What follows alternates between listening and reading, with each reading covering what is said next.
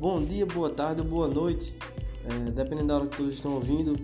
É, vamos aqui falar um pouco, discorrer um pouco sobre os princípios do direito do trabalho, princípios esses que norteiam a relação empregatícia entre empregado e empregador. É, estamos aqui, eu, Ian Guilherme, é, aluno do oitavo período A de Direito, Glênio Igor, Leonardo Loscheider. Vamos é, entrar em discussão aqui sobre tais princípios e discorrer um pouco sobre, sobre os pontos que são mais importantes no direito do trabalho.